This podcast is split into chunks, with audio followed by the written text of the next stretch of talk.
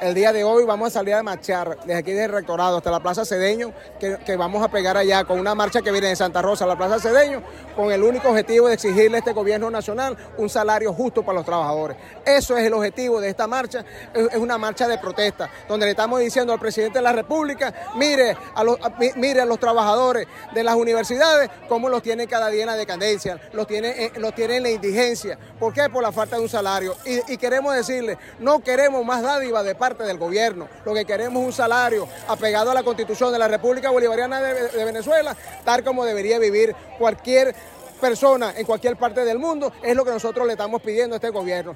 Nuestra, marcha es de carácter netamente gremial, es solicitándole los beneficios que deben tener los trabajadores, en este caso de las, de las universidades nacionales, que es la misma situación que tienen todas las universidades y es la misma situación que tiene toda la administración pública en el país.